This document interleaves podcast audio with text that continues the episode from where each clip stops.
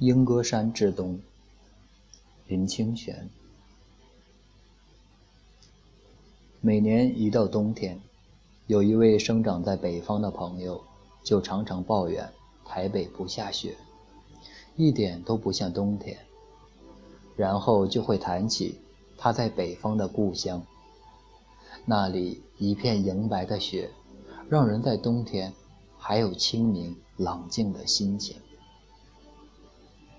不下雪，有许多事做起来就少了滋味，像喝白干。吃烤羊肉，围在一起吃涮锅。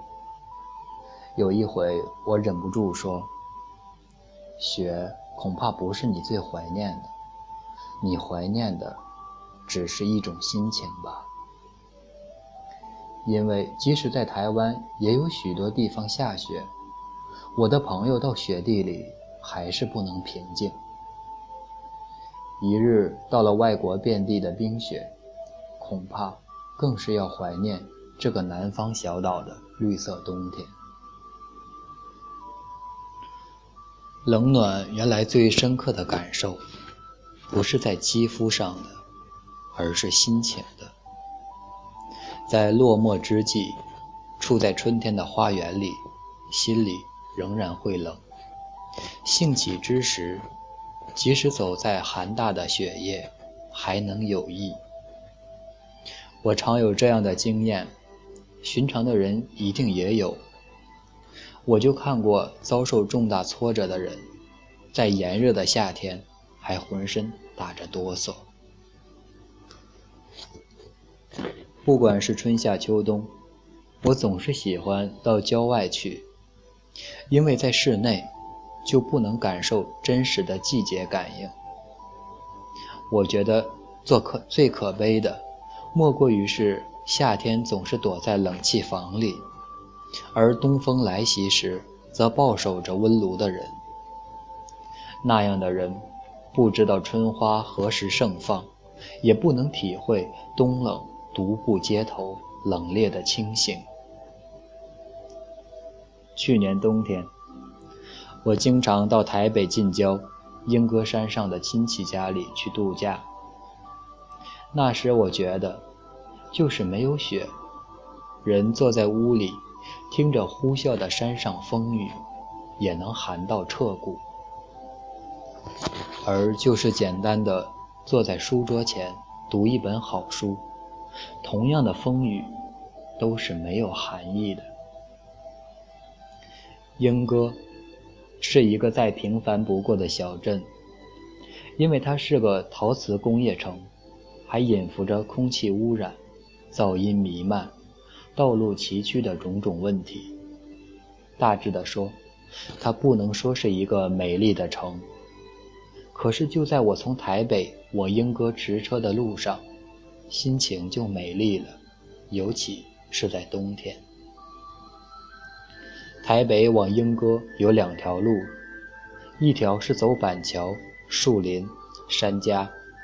一条是走板桥、土城、三峡，前者是沿着铁道的一条山路，曲曲折折，让人有一种深不可测的感觉。尤其是车到山家，要通过许多山湾，每一山湾都是一次豁然开朗的大地。后者是在两片平原的中间的宽广马路。左右都是稻田，偶有灰色的农舍夹杂其中，就是最冷的风雨也是绿色的。我说冬天最好，是因为一到冬天，污染的空气就仿佛在丝丝的冷雨中洗清了。亲戚住的地方是在山上一座独立的大屋。旁侧就是一家工厂，即令在冬天，工厂也是二十四小时发出隆隆的机械声。机械的规律性，时间一久也就不能闻其声了。如果有风雨隔着，机械的声音就暗淡下来。那时坐在桌前听风看雨，机械的声音。仿佛是有着生命，不肯向风雨妥协。然后在第二大的清晨，我看见一车车的地砖从工厂中运出，他们是沉默的。但是全省有多少大楼就在那沉默中被建造起来呢？最好的是火车的声音吧。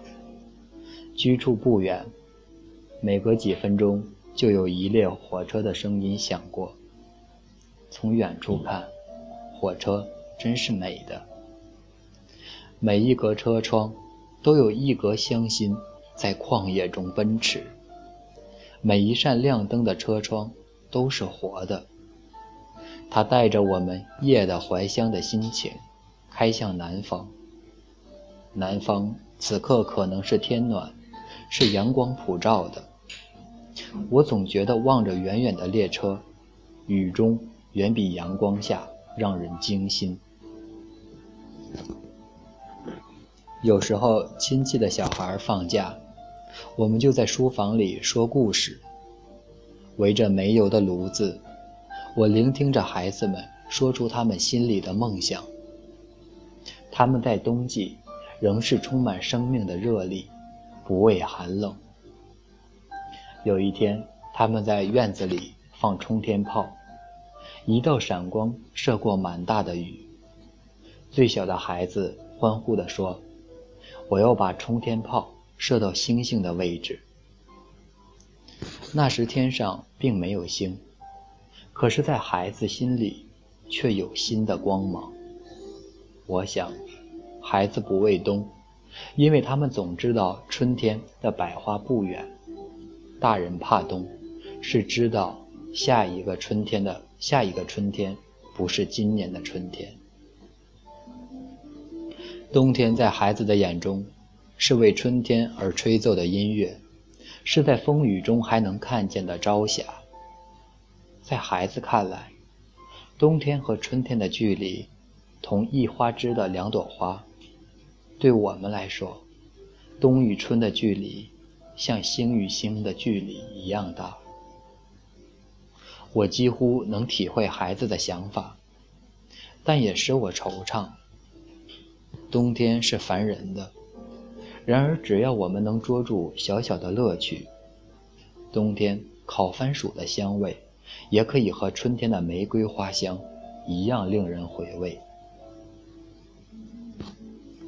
人只要多少有孩子的心情和孩子的梦，冬天下不下雪无关紧要，因为雪也总要过去。纪伯伦说：“橡树和松柏。”既不是同类，也不必在彼此的阴中生长。在阉割山上过冬，我觉得冬天如果是松柏，春天就是橡树，原是没有好坏，差别的只是心情。我写信给朋友，不必怀念北国的雪了，没有雪，也能有雪的心情。